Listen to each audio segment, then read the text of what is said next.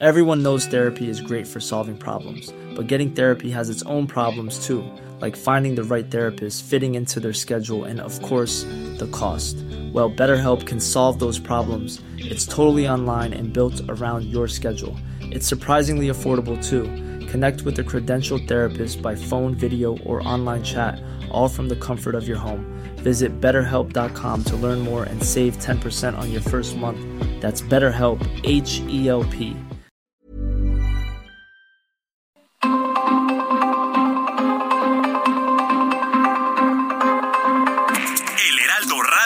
presenta Zona de Noticias con Manuel Zamacona. Zona de Noticias, el epicentro de la información.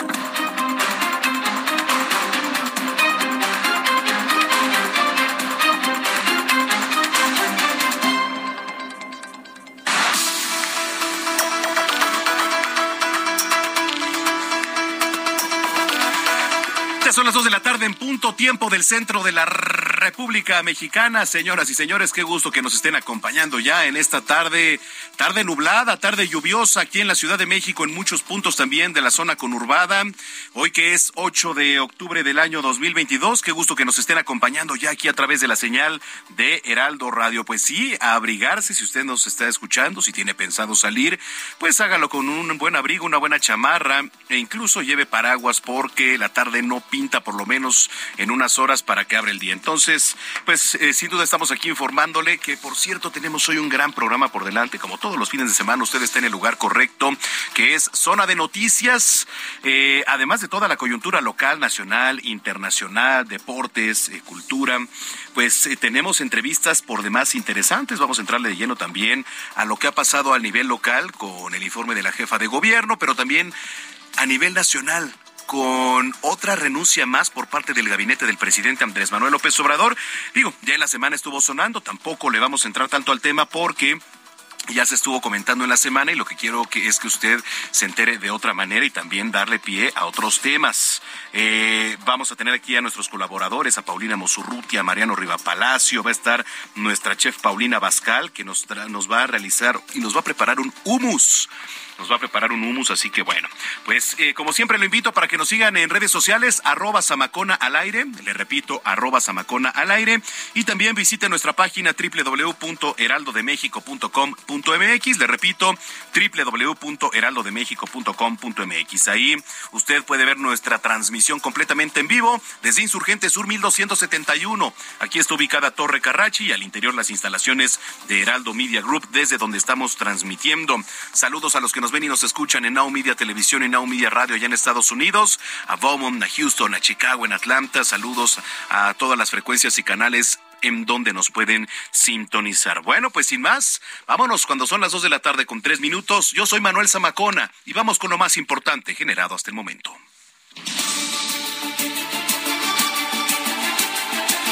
Le platico que el secretario de Gobernación, Adán Augusto, dio posesión del cargo a Raquel Buenrostro como nueva titular de la Secretaría de Economía. Esto tras la renuncia de Tatiana Cloutier.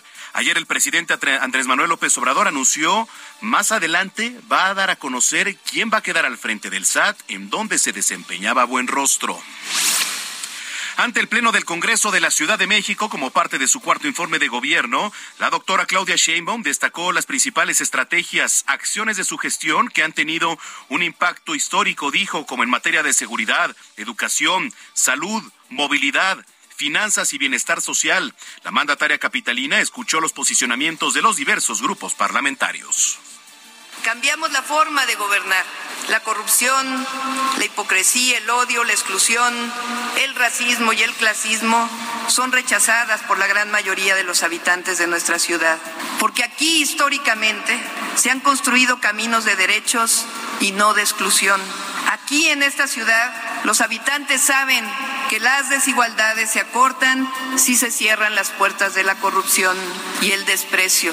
Por ello, nosotros construimos caminos amplios, cablebuses donde viajen los más olvidados, luz donde antes había oscuridad.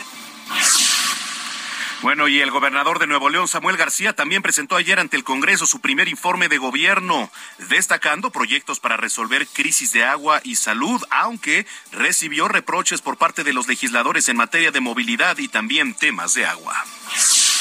Luego del ataque que dejó 20 personas muertas en San Miguel Totolapan, allá en Guerrero, el presidente Andrés Manuel López Obrador descartó que se refuerce la seguridad con elementos federales. Un grupo de 57 alumnos de primero, segundo y tercer grado de secundaria de la cabecera municipal de Chiapas dieron positivo a cocaína y metanfetaminas. Esto luego de que varios de ellos sufrieron desmayos y otras reacciones. Al lugar arribaron peritos de la Fiscalía Estatal para conocer las causas. Oiga, y fue detenido uno de los presuntos implicados en el asesinato de Esmeralda Gallardo, madre buscadora que fue asesinada a tiros el martes pasado en el estado de Puebla mientras esperaba un autobús. Y vamos a temas internacionales. El Nobel de la Paz distinguió ayer a un trío de representantes de la sociedad civil de Ucrania, Rusia y Bielorrusia, tres de los principales actores de la guerra allá en Ucrania. Una explosión en el estratégico puente de carretera y ferrocarril que une a Rusia con la península de Crimea derribó el sábado algunos tramos de vía en un sentido dañando una ruta de abastecimiento crucial para los militares rusos en Ucrania. Unas 250 ballenas murieron tras quedarse varadas en la isla de Chatham de Nueva Zelanda, donde los equipos de conservación no pudieron devolverlas al mar por la peligrosa presencia de tiburones que las amenazaban ahí en la zona. En los deportes, Max Verstappen ganó la pole position para el Gran Premio de Japón de la Fórmula 1, lo que deja a un paso de su segundo campeonato. ¿eh? Sergio Checo Pérez va a arrancar en cuarta posición. Pumas dio a conocer que Ricardo El Tuca Ferretti será el nuevo entrenador, será el sucesor de Andrés Lilini, mientras que Guillermo Vázquez será su auxiliar técnico a partir del torneo Clausura 2023. El gobernador de Querétaro, Mauricio Curi, dio a conocer que los aficionados de los Gallos Blancos podrán regresar al estadio La Corregidora en los siguientes meses, aunque bueno, se destacó que ya se llegó a un acuerdo en el que no se va a permitir el acceso a las barras. Y vamos hasta el Servicio Meteorológico Nacional con nuestro compañero Octavio Cruz para conocer las condiciones del clima, cómo van a estar las próximas horas. Adelante, Octavio, muy buenas tardes. Eh, ¿Qué tal, Manuel? Buenas tardes, un saludo a tu, a tu auditorio. Durante este sábado se prevé que el Frente Frío número 3 se localice sobre la frontera norte de la República Mexicana en interacción con un centro de baja presión en niveles medios de la atmósfera sobre el noroeste del país y la corriente en chorro subtropical sobre el noroeste, norte y noreste del territorio nacional, provocando chubascos y lluvias fuertes acompañadas de descargas eléctricas y posible caída de granizo sobre las regiones mencionadas.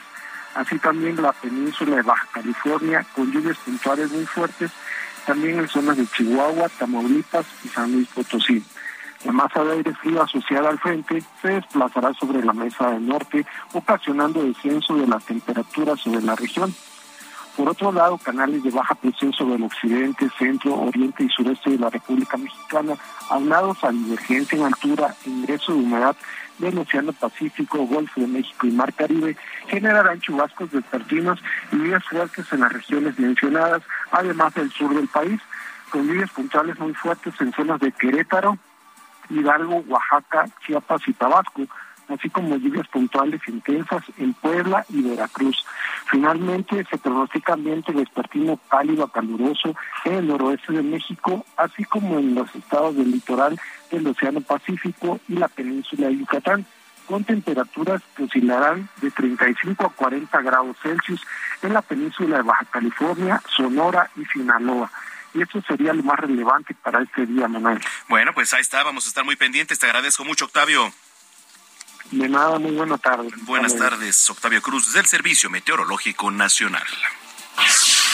Es momento de recorrer las calles de la capital. ¿Cómo está la vialidad a esta hora de la tarde? Israel Lorenzana, ¿cómo estás? Manuel Zamacona, es un gusto saludarte esta tarde. Pues fíjate que tenemos ya algunos contratiempos en materia vehicular a través de la zona de Izazaga, aquí en calles del centro histórico. Y bueno, pues esto genera, por supuesto, asentamientos para nuestros amigos que vienen de Avenida Circunvalación, de Avenida San Pablo. Hay por supuesto, tomar recomendaciones en el circuito Plaza de la Constitución. También algunos asentamientos. Hay que recordar que tenemos la Feria del Libro. Por ello hay un constante cruce de peatones a la altura de la calle Madero y también en 20 de noviembre hay que manejar con mucho cuidado Por último, Manuel, también el ex central Lázaro Cárdenas presenta asentamientos esta tarde para nuestros amigos que vienen de la zona de viaducto. Hay que anticipar su paso con dirección hacia la zona de Garibaldi. Superando este punto, Manuel, la circulación mejora hacia la zona del circuito interior. Manuel Zamatona, la información que te tengo. Bueno, pues muchísimas gracias y estamos pendientes, Isra. Hasta luego. Hasta luego.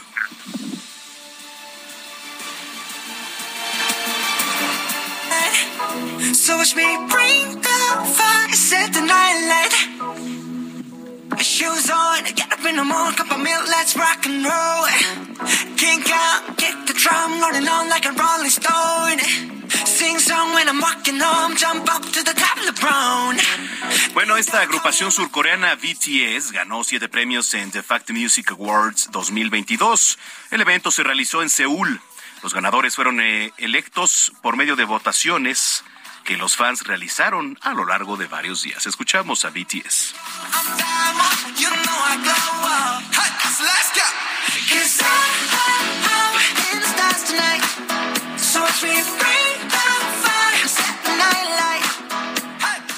En el aniversario Soriana lo damos todo. Higiénico Suabel con 32 rollos de 129 a solo 100 pesos. Y arroz super extra verde valle de 900 gramos de 33.50 a solo 20 pesos con 100 puntos.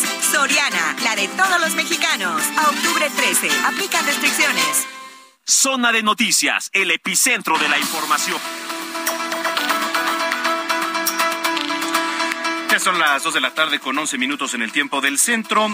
Fueron sepultados el alcalde y su padre de San Miguel Totolapan, atacados en la presidencia municipal de la zona en una masacre terrible. Carlos Navarrete con la información. Buenas tardes, Manuel. Un gusto saludarte a ti y al auditorio informarte que la mañana de este viernes fue sepultado el alcalde de San Miguel Totolapan, Conrado Mendoza Almeda, junto a su padre, el expresidente municipal Juan Mendoza Acosta, quienes perdieron la vida en el ataque armado ocurrido el miércoles pasado, en el que murieron 23 personas.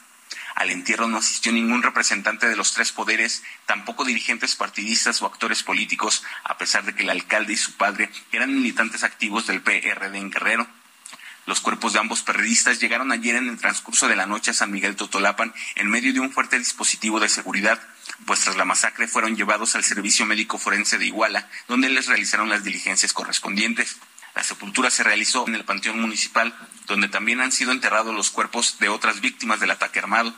Al lugar acudieron familiares y amigos del alcalde, así como pobladores de San Miguel Totolapan, y se confirmó que también fue enterrado un cuñado del edil, quien perdió la vida junto a él en el mismo atentado. Hasta aquí mi reporte. Buenas tardes. Muy buenas tardes, Carlos Navarrete. Bueno, vámonos hasta Nuevo León. Presentó Samuel García ya su primer informe ante el Congreso del Estado y todo el reporte lo tiene nuestra compañera Daniela García. Dani, adelante.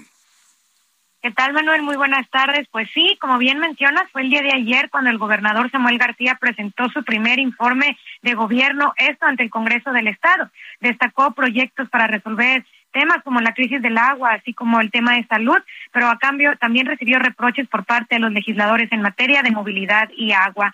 Sostuvo primero un desayuno privado con los legisladores locales, posteriormente fue recibido en el recinto legislativo poco después de las 10 de la mañana para este acto protocolario. Hay que mencionarlo, Manuel. mañana domingo cuando presente su informe ante invitados especiales y la ciudadanía en general en el teatro en la ciudad.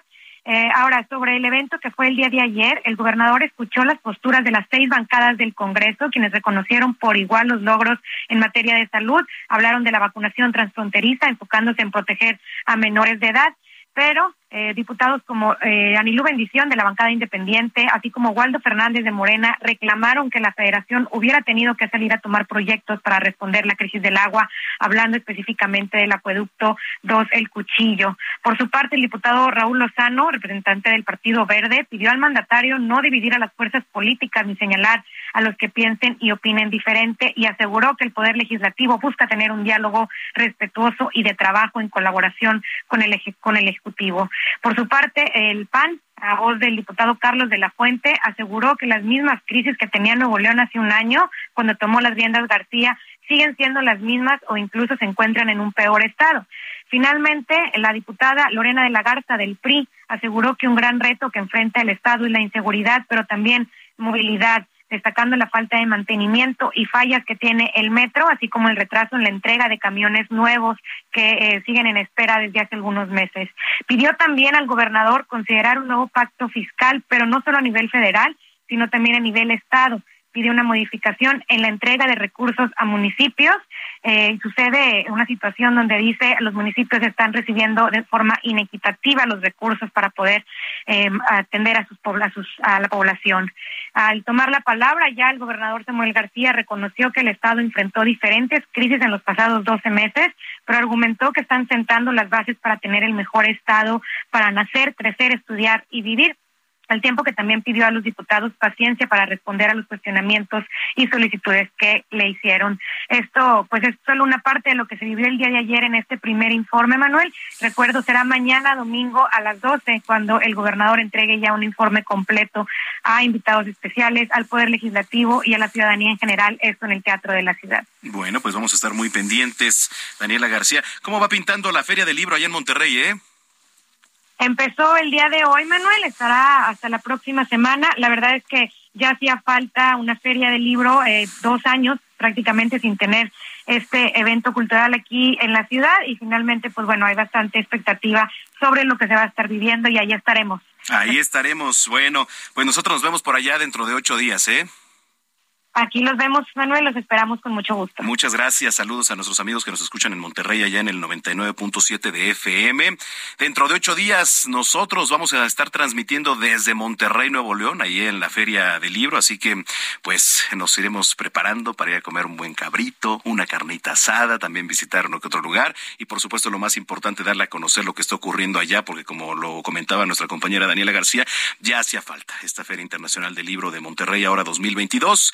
Dentro de ocho días nos vemos por allá, compañeros y compañeras regias. Son las dos de la tarde con 16 minutos. Oigan, eh, una inversión en obra pública aumentó 19%. Los diputados federales están pidiendo que se aclare cuáles van a ser los beneficios para diferentes municipios. Jorge Almaquio.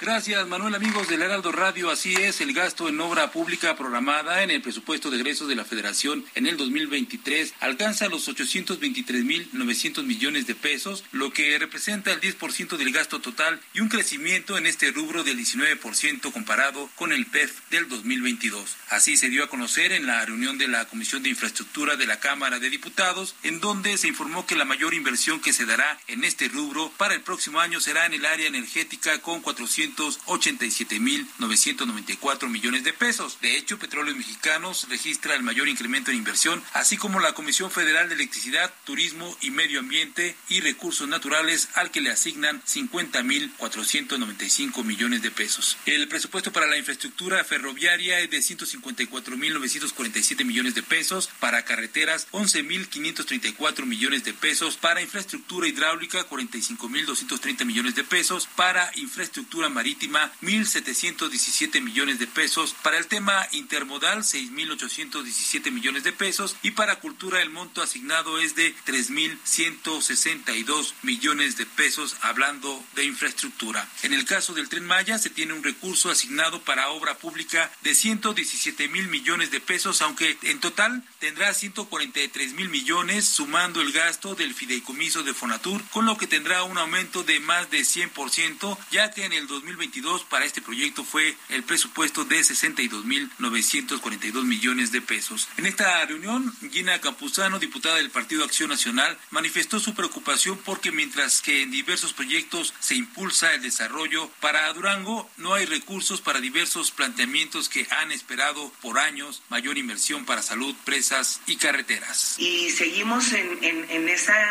intranquilidad y, pues preocupación de parte del Estado de Durango, donde no tenemos los recursos para la presa Tunal 2 y donde no vemos reflejado tampoco recursos para de, ningún proyecto realmente para Durango.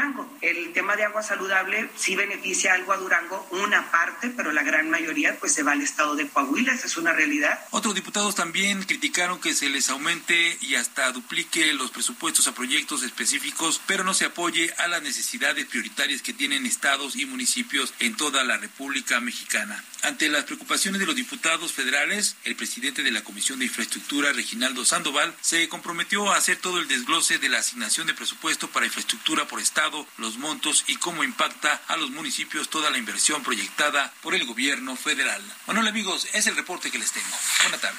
Muy buena tarde, Jorge Almaquio. Así la información. Y ya le comentaba al inicio de este espacio, el día de ayer la jefa de gobierno, Claudia Sheinbaum, rindió su cuarto informe de gobierno ante legisladoras, legisladores aquí en el Congreso Capitalino. Hay que recordar que previo se hizo un ejercicio similar en el Auditorio Nacional, luego también estuvo este hablando la jefa de gobierno pues de muchas de las acciones ¿no? que se ha llevado a cabo a, lo largo de cuatro años porque ahora bueno pues las modalidades son se le habla a algunos personajes pero siempre se tiene que hacer este ejercicio ante el Congreso. Carlos Navarro estuvo ahí nos tiene la crónica y todo el reporte. Adelante Carlos cómo estás Buenas tardes, Manuel. Te saludo con gusto así al auditorio y te comento que la forma de gobernar cambió en la Ciudad de México. Así lo aseguró la jefa de gobierno Claudia Sheinbaum durante su cuarto informe de gobierno ante el Congreso Capitalino. En un discurso similar al que dio el lunes pasado en el Auditorio Nacional, la mandataria presentó los avances de su administración ante las y los diputados locales, así como la secretaria de Seguridad y Prevención Ciudadana, Rosa Rodríguez. Escuchemos. Cambiamos la forma de gobernar. La corrupción, la hipocresía, el odio, la exclusión, el racismo y el clasismo son rechazadas por la gran mayoría de los habitantes de nuestra ciudad. Porque aquí históricamente se han construido caminos de derechos y no de exclusión. Aquí en esta ciudad los habitantes saben que las desigualdades se acortan si se cierran las puertas de la corrupción y el desprecio. Por ello, nosotros construimos caminos amplios, cablebuses donde viajen los más olvidados, luz donde antes había oscuridad. En 46 minutos, la titular del Ejecutivo local abordó temas de educación, salud, movilidad, medio ambiente, innovación, agua, espacios públicos, seguridad, entre otros. Por ejemplo, en seguridad, Sheinbaum destacó la reducción del 54% de los delitos de alto impacto si se compara enero a septiembre de 2022 con el mismo periodo de 2019. También destacó el nuevo sistema teleférico con la implementación del cablebus línea 1 en la alcaldía de Estado Madero, línea 2 en Iztapalapa y próximamente entre Miguel Hidalgo y Álvaro Obregón, la línea 3. Y así remató su discurso. Escuchemos. En nuestra ciudad, la gente sabe que la honestidad, la entrega y la convicción siempre darán resultados. Muchas gracias. Comentarte, Manuel, que esa posición radical y aferrada que hemos visto en los últimos meses desapareció en el recinto de González Allende. El PRD, en voz de Jorge Cariño, le reconoció a la mandataria los avances y señaló que sus intenciones de aspirar a la presidencia aún son anticipadas. Ernesto Alarcón, coordinador del PRI, en una postura similar a la de Galindo. Por su parte, Ricardo Rubio, por el PAN, criticó la seguridad y, el transporte público, pero en un tono muy mesurado. La operación política para un día de campo de Claudio Sheinbaum en el Congreso fue clave para mantener el ambiente calmo en el Congreso capitalino. Por último, Manuel, te comento que en 46 minutos a la mandataria le salieron 52 minutos y el grito de presidenta, presidenta se escuchó en tres ocasiones. Manuel, este es el reporte que te tengo. Gracias, Carlos. Buenas tardes. Muy buenas tardes. Ya son las dos de la tarde con 23 minutos. Eh, los cantos prehispánicos, los tambores eran parte del ambiente de, Carlos Navarro en este marco, el reporte que nos daba sobre la jefa de gobierno. Bueno, oiga, por cierto, 8 de octubre, hoy se celebra el Día Internacional del Pulpo con el objetivo de rendir homenaje especial a una de las especies marinas, pues que ha podido sobrevivir por más tiempo sobre el planeta Tierra. La fecha ha sido proclamada por el foro Tonmo de Octopus New Magazine Online. Y bueno, los pulpos de verdad son animales maravillosos, ¿eh? Son criaturas además misteriosas que se caracterizan por poseer una apariencia pues bastante peculiar. Tienen un cuerpo algo amorfo, digamos, del cual se desprenden ocho tentáculos, están formados por ventosas y además de ello tienen tres corazones. Eh, Sí, también son muy ricos, evidentemente son ricos en tostada, son los alienígenas del mar. Eh, hay un documental, si no mal recuerdo, que está en Netflix, que se llama Mi amigo el pulpo. Está buenísimo, se lo recomiendo, buenísimo. Después de ver ese documental, la verdad es que no se te antoja, pues, echarte un pulpo en su tinta, ¿no? O en tostada con mayonesa, pero también, claro que sí es muy rico. Bueno, todos con 24, escríbanos arroba Samacona. Al aire, le repito, arroba Samacona. ¿Qué estamos escuchando? La de Octopus Garden, de The Beatles, claro que sí. Bueno, pues hoy, día Internacional del Pulpo. Con esto nos vamos a nuestra primera pausa. Regresando, y anda por aquí Mariano Riva Palacio, Paulina Mosurrutia y más, aquí en Zona de Noticias. Soy Manuel Zamacona. Volvemos.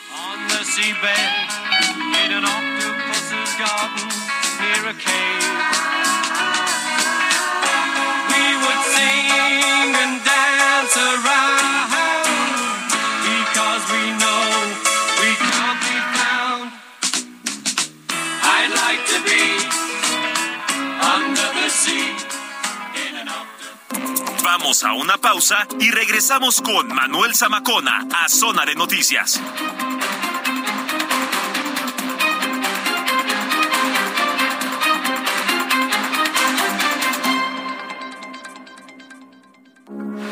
Heraldo Radio, con la H que sí suena y ahora también se escucha. Ya estamos de regreso en Zona de Noticias con Manuel Zamacona por el Heraldo Radio.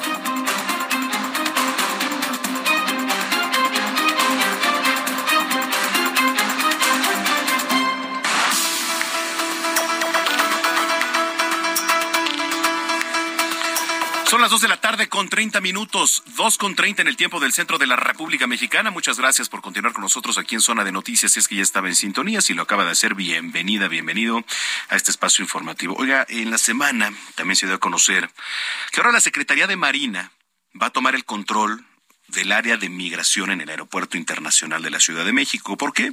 Bueno, pues porque dicen que la delincuencia organizada operaba con complacencia, a sus anchas, con, digamos, cierta facilidad, ¿no? Entonces, dice el presidente López Obrador, entonces la Marina va a estar ahora, va a estar ahora a cargo de, estos temas. No sabemos eh, hasta qué punto que sea bueno, que sea malo.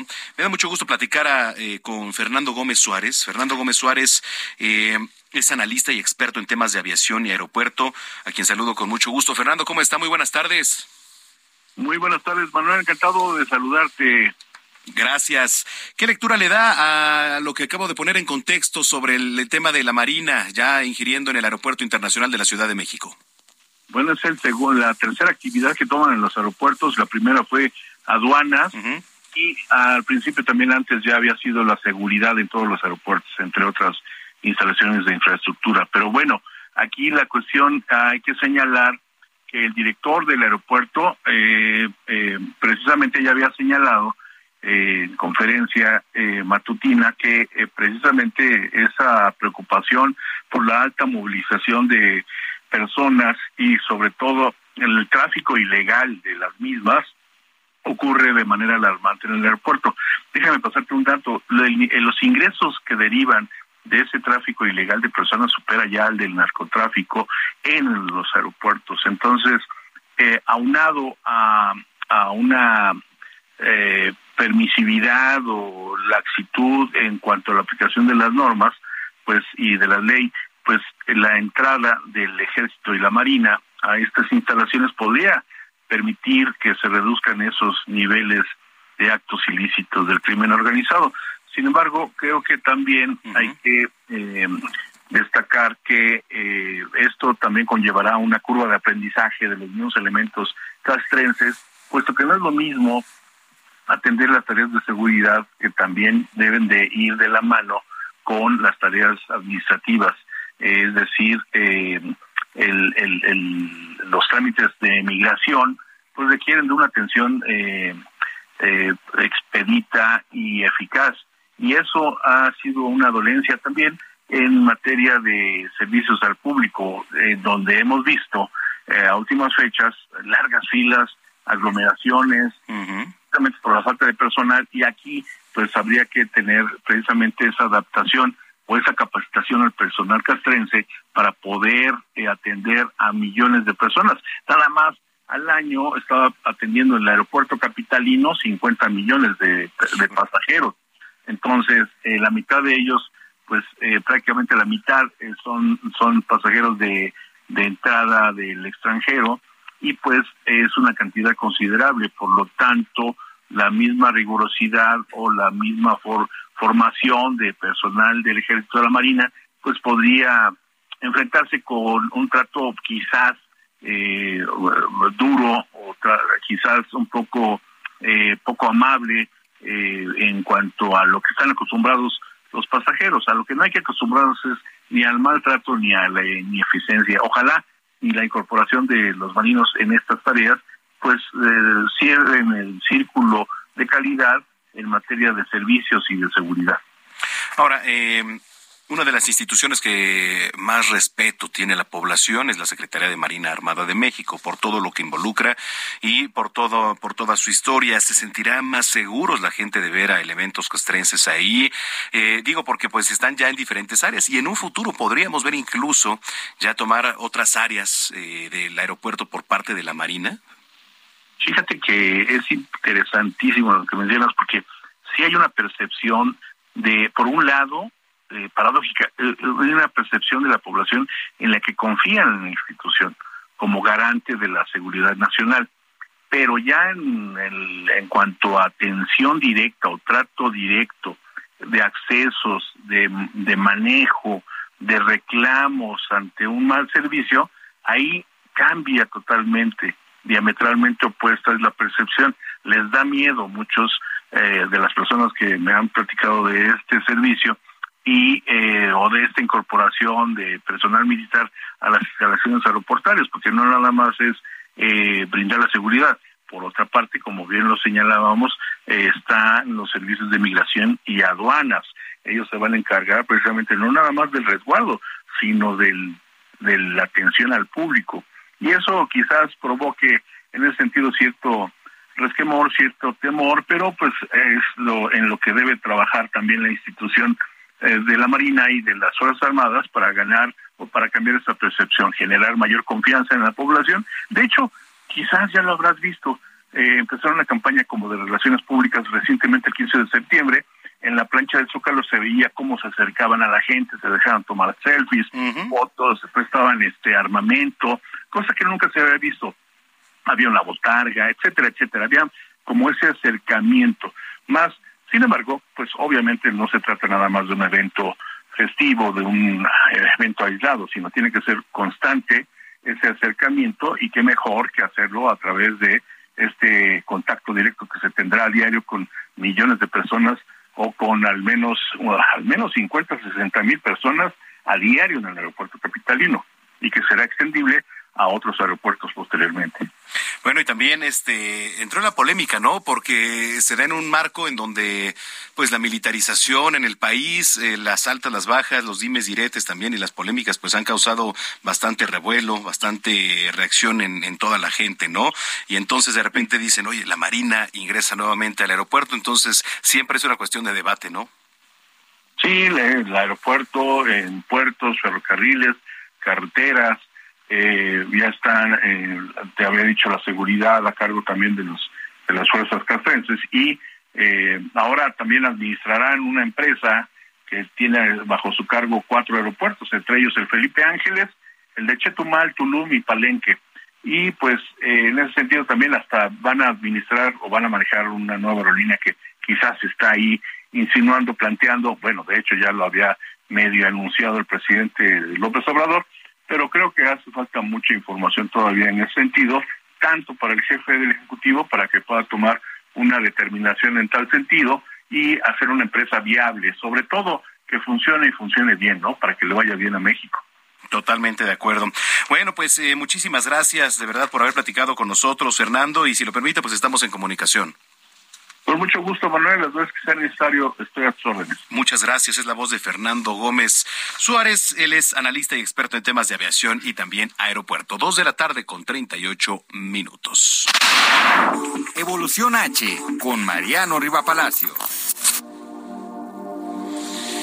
Bueno, pues como cada fin de semana ya está aquí en cabina, me da mucho gusto saludar a nuestro colaborador Mariano Riva Palacio. ¿Cómo estás, Mariano? Querido Manuel, ¿cómo estás? Muy buenas tardes. Bien, escuchando la entrevista, fíjate que hablando de aeropuertos, instalaciones públicas, edificios particulares, viviendas, te traigo unos datos muy interesantes y es que una serie de especialistas en arquitectura están muy preocupados por lo que está ocurriendo a nivel sustentable en todo el mundo, no solo en México, sino en todo el mundo. Y primero te voy a compartir, Manuel, a todos nuestros amigos que nos escuchan, escuchan, una serie de datos que da a conocer Naciones Unidas que alertan sobre una triple emergencia planetaria. Fíjate, la primera emergencia es el clima.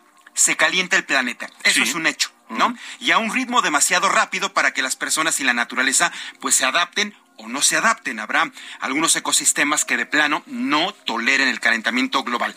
El segundo alertamiento de, de Naciones Unidas es la pérdida del hábitat. ¿No? Esto ha llevado a que en la actualidad un millón de especies estén en peligro de extinción. Un millón de especies en todo el planeta. Y por último, la contaminación ambiental. Aquí ya hemos hablado en otras ocasiones de la contaminación ambiental, la lumínica, la del ruido, incluso la del mar, las barrancas, etcétera. Eso de verdad tiene muy preocupado a las personas de Naciones Unidas. Todo esto, pues bueno, indica que los ecosistemas prácticamente ya no pueden satisfacer nuestras demandas como seres humanos. Ahí te va el primer dato. El 67% de las emisiones de gases de efecto invernadero están asociadas con nuestro estilo de vida, Manuel. Lo que consumimos, lo que producimos, lo que hacemos, lo que desechamos. El 67% de los gases de efecto invernadero, literalmente nos está diciendo Naciones Unidas, es responsabilidad del ser humano. No hay otra. Si no hacemos algo, este planeta no sabemos cuánto tiempo más dure, ojalá dure muchísimos años, pero ya nos está mandando señales de alerta. Los estudios muestran que un giro hacia eh, comportamientos sostenibles, fíjate, reduciría nuestras emisiones entre un 40 y un 70%. O sea, si hay una, una, luz al final del túnel, si hay soluciones para poder ayudarnos a tener un planeta más sano, más libre de contaminación y de efecto invernadero. Fíjate, ¿eh? entre un 40 y un 70% para el año 2050. Significa que el consumo y eh, producción sostenibles traerían mejoras económicas y medioambientales, además de tener un impacto positivo a la salud humana. Y es que la explotación del medio ambiente, Manuel, ha llegado a extremos alarmantes. Cada año se pierden cerca de 4.6 millones de hectáreas de bosques en todo el planeta. Entonces, el uso de, energías renovables, sostenibles y el cuidado del medio ambiente, dicen los expertos, se traduciría en un aumento medio de los ingresos. Fíjate qué interesante este dato, yo no lo conocía. El que aportemos políticas públicas, nosotros como eh, todos los días aportemos, por ejemplo, en evitar la contaminación y tantas cosas, eso podría traer ingresos en un 11% en los países de ingresos bajos medios y un 4% en los países de ingresos altos. Esto para el 2060. Datos de Naciones Unidas, Manuel. Esto lo comento porque se va a llevar a cabo en los próximos días el foro Owens Corning, los retos y alcances en la arquitectura sustentable, se va a llevar a cabo aquí en la Ciudad de México, donde arquitectos van a hablar sobre la relevancia y la urgencia hoy más que nunca para buscar alternativas adecuadas para promover la sustentabilidad.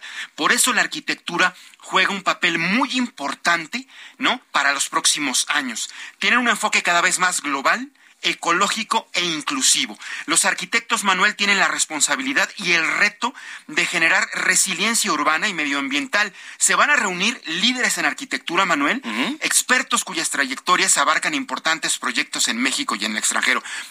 Ahora tú te preguntarás, o la gente que nos está escuchando, ¿cómo puede aportar la arquitectura en un asunto ambiental? En mucho. Ahí te va. ¿Conoces el dato de los edificios ecológicos o los, edificios inteligentes? Sí. ¿No? ya existen incluso ya existen en nuestro país. Es importante decir que aunque la arquitectura sustentable no es un tema relativamente nuevo, ya tiene varios años, por lo menos unos 10 o 14 años, otro de los factores que se han eh, acrecentado es la necesidad de crear construcciones más amigables con el planeta.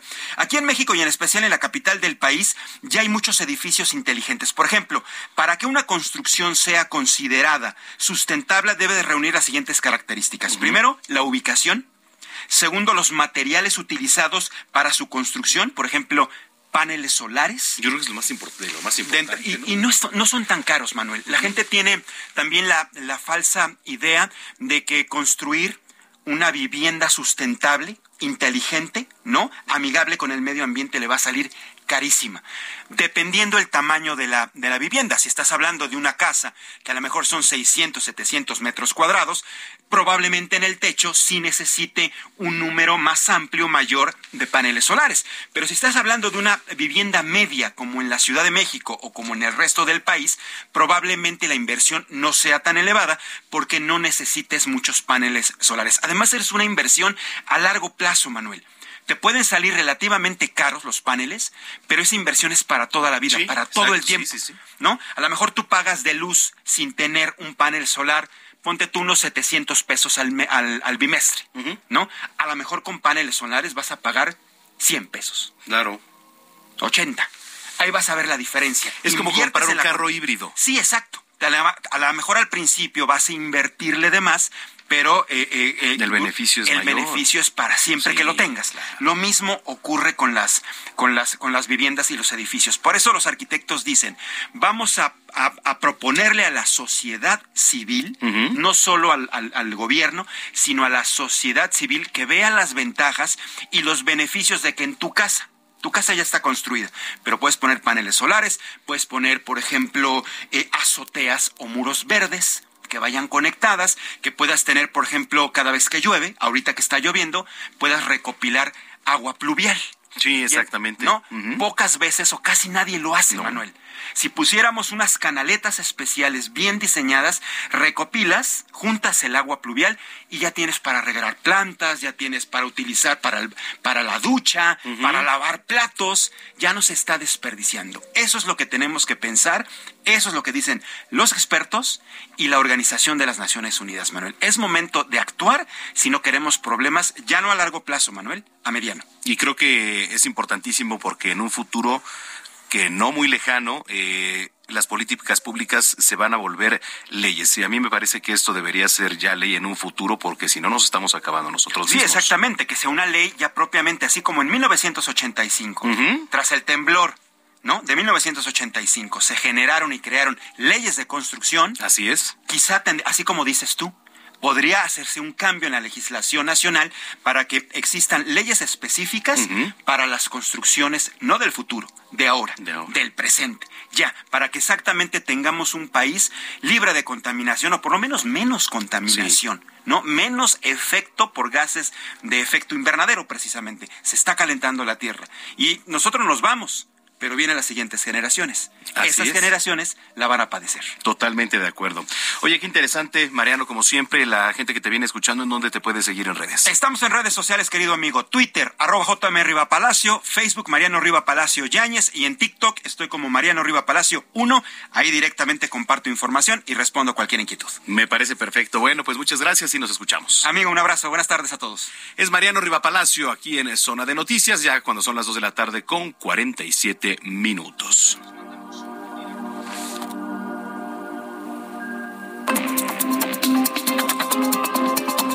Sigue a Manuel Zamacona en Twitter e Instagram, arroba Zamacona al aire.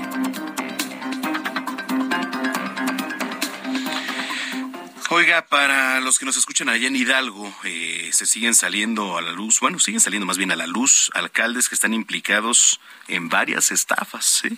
José García, cuéntanos.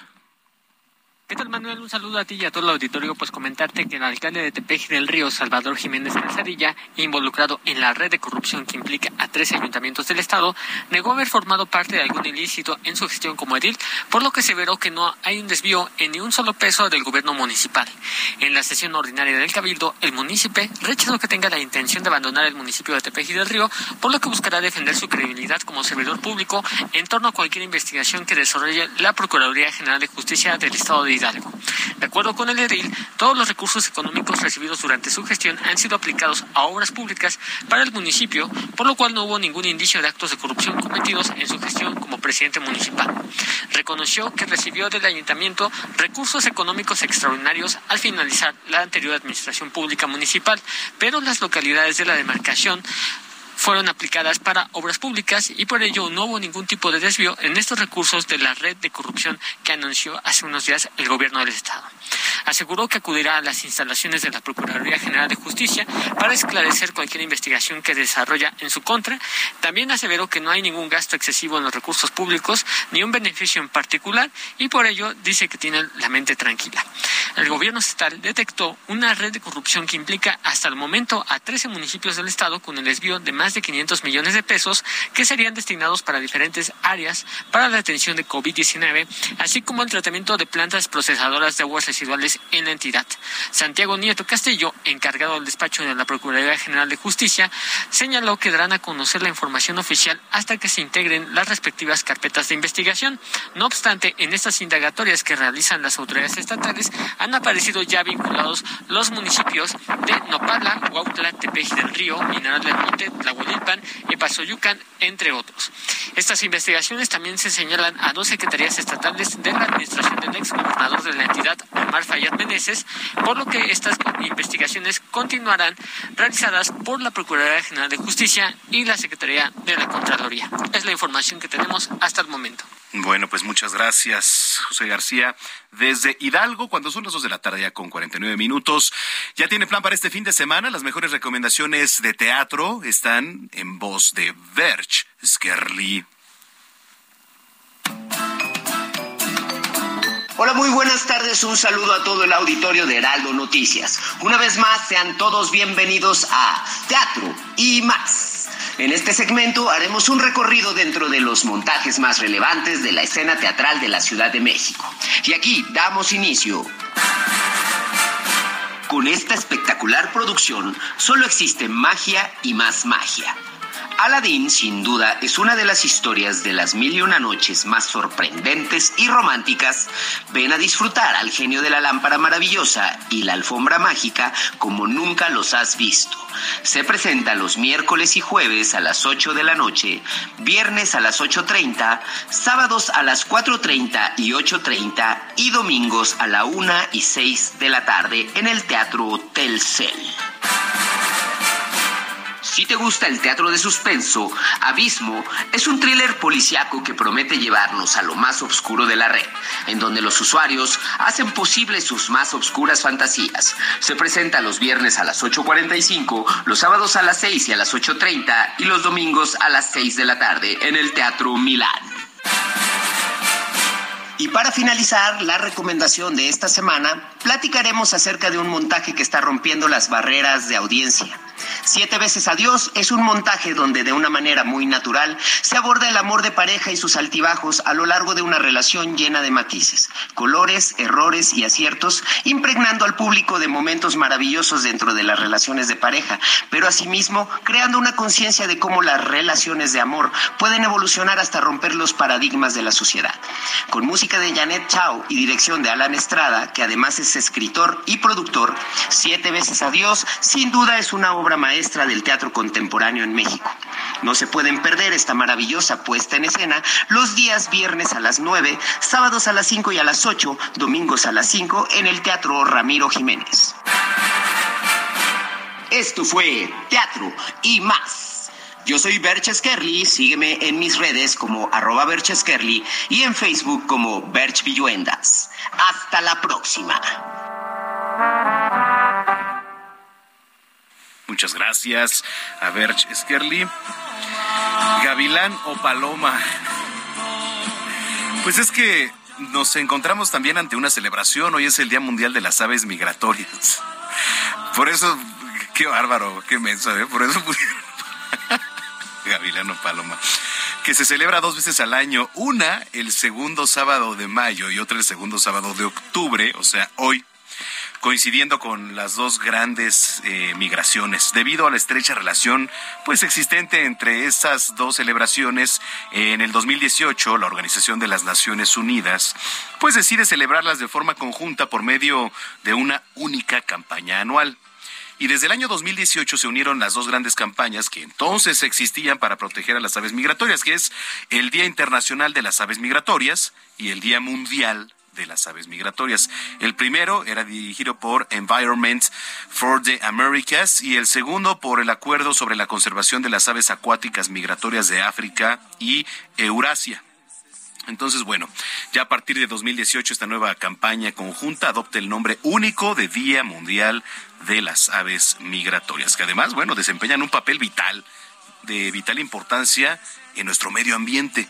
Gracias a su existencia en el planeta se pueden lograr un perfecto equilibrio y así pues evita la propagación de plagas que afecten la salud de nosotros, de los seres humanos. Bueno, pues con eso, señoras y señores, nos vamos a ir a una pausa. Recuerde visitar nuestras redes sociales, arroba Samacona al aire. Le repito, arroba Samacona al aire.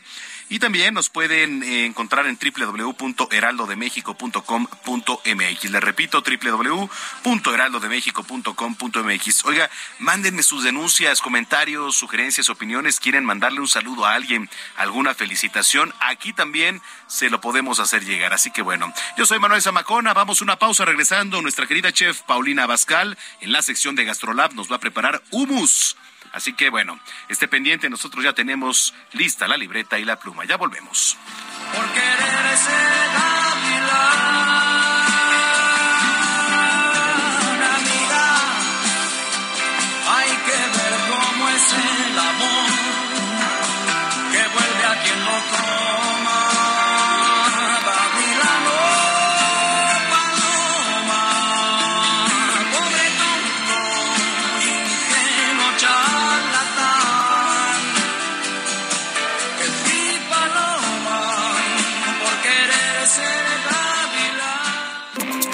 A una pausa y regresamos con Manuel Zamacona a Zona de Noticias.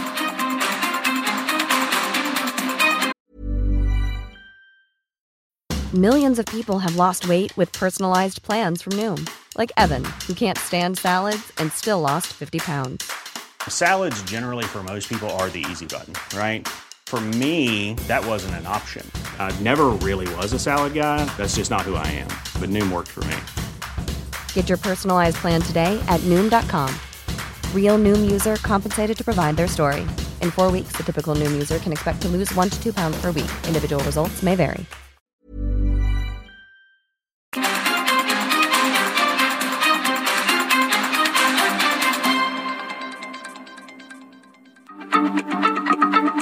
Heraldo Radio, la H se comparte, se ve y ahora también se escucha.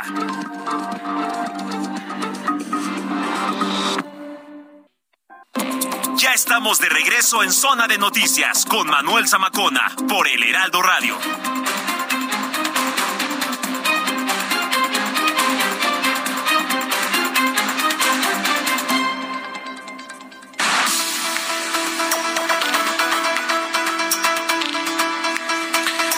Las 3 de la tarde en punto en el tiempo del centro de la República Mexicana. Muchísimas gracias por continuar con nosotros. Si es que ya estaba en sintonía, si lo acaba de hacer, sea bienvenida, bienvenido a este espacio informativo que es la mejor revista del fin de semana. Usted está en el lugar correcto, zona de noticias a través de la señal de Heraldo Radio a lo largo y ancho de la República Mexicana. Este espacio que se transmite de norte a sur, de sur a norte y también en lares internacionales, allá en Estados Unidos, en Beaumont, en Houston, en Atlanta, en Chicago, en Corpus Christi, en Florida, en Now Media Radio y Now Televisión, que es nuestro partner a través de diferentes frecuencias y a través también de diferentes canales. Gracias por estar con nosotros y, como siempre, invitarlos a que nos escriba en redes sociales, arroba Samacona al aire.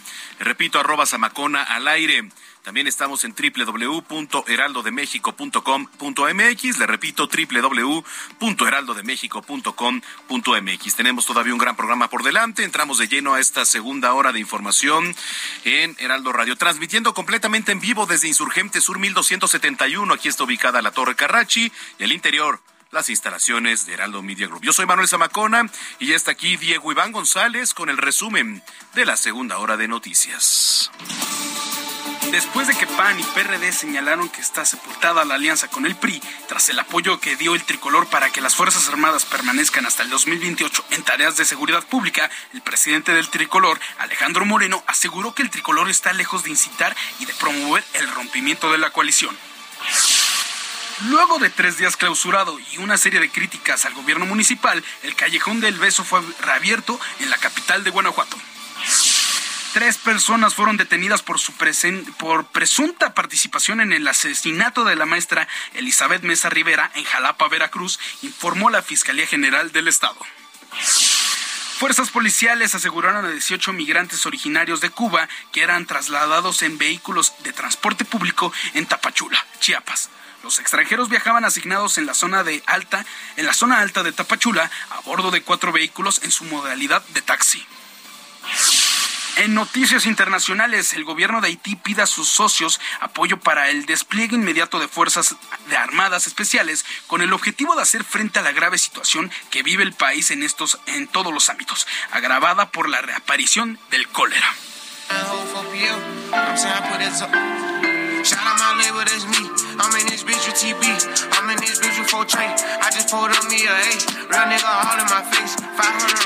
Bueno, Manuel, pues te comento que el rapero Lil Baby ha superado las mil millones de reproducciones con su canción titulada Freestyle, la cual cuenta con tres discos de platino y forma parte del álbum Too Hard.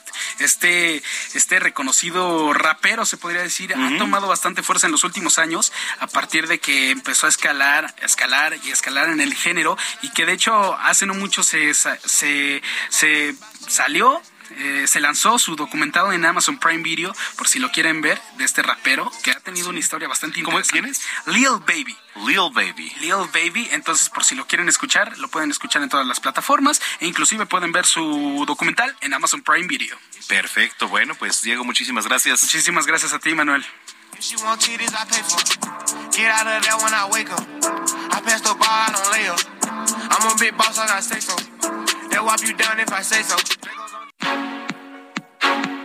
Gastrolab, pasión por la cocina, con Paulina Abascal.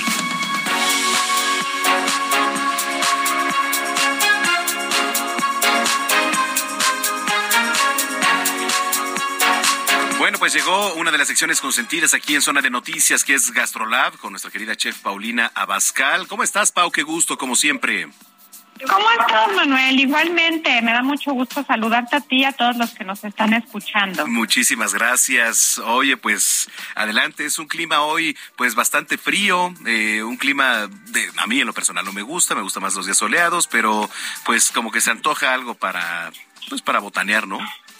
Exactamente, para hoy o para mañana, porque fíjate que te vamos a pasar la receta del hummus, esta botana que es muy tipo mediterránea, que se que se come mucho en la parte de Grecia, también en algunas partes de, de mm, Arabia, en aquellos lugares en donde hay como mucho el tema eh, mediterráneo. y entonces puedes hacer los hummus de muchos sabores, porque lo puedes hacer que de betabel, que de zanahoria, lo puedes hacer de damamen, lo puedes hacer de alcachofa de berenjena, de lo que tú quieras, pero hoy te voy a decir cómo es la receta básica y ya todos los demás que le pongan ahí su personalidad y nos digan qué tal les quedó. ¿Te parece bien? Me parece perfecto, estoy listo. Bueno, mira, tú vas a necesitar en tus ingredientes dos tazas de garbanzos cocidos, dos dientes de ajo, Ajá un cuarto de taza de esta salsita como de ajonjolí que la venden en el súper y que se llama tajine. Ojo, ok. Con dos cucharaditas de sal. Dos cucharadas de jugo de limón, puede ser amarillo, puede ser verde. Ajá. Y dos cucharadas de aceite de oliva. Y dos cucharadas de aceite de oliva. Listo. Agua en cantidad necesaria. Muy bien. ¿Qué vas a hacer? En una licuadora o en un procesador vas a poner tus garbanzos. Ajá. El ajo, la sal el jugo de limón y lo empiezas a procesar a que te quede súper, súper, súper molido el garbanzo. Correcto. Una vez de que ya tienes muy bien molido el garbanzo, le vas a agregar el aceite de oliva y el tajine. Ok.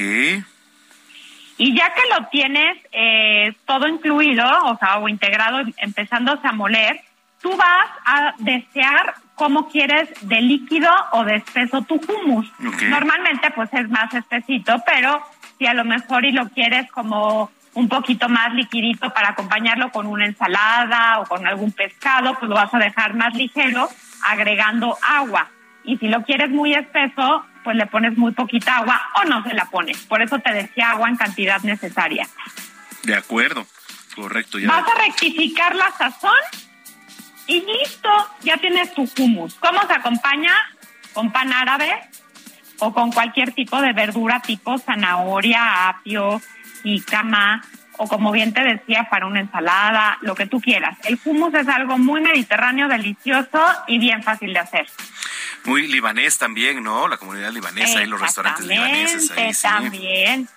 También. Oye, este, y bueno, por ejemplo, ya nos diste al principio algunos tips de que lo podemos hacer de, de muchos sabores, etcétera. Ya eso se le va integrando poco a poco, ¿no? Exacto. Si tú, por ejemplo, me dices, oye, a mí me fascina el betabel y lo quiero hacer de betabel, ya que tienes tu, tu hummus básico, pues le pones a lo mejor unas cuatro cucharadas de puré de betabel. Ya. O le pones unas cuatro cucharadas de damames y, y, lo sigues procesando a que todo se integre y ya te quede el hummus personalizado del sabor que tú lo quieres hacer. Sí, correcto, perfecto. Además es muy rico, ¿eh? A mí me gusta mucho con estos triangulitos de pan árabe. Sí, de, pan árabe o, o, pan pita. O pan pita, exactamente, son, muy buenos. Ay, a mí también me encantan. Oye, pues a ver, vamos a, escuchar para los que vienen en sus autos o los que están en casa escuchándonos a través de sus dispositivos, ahí les va.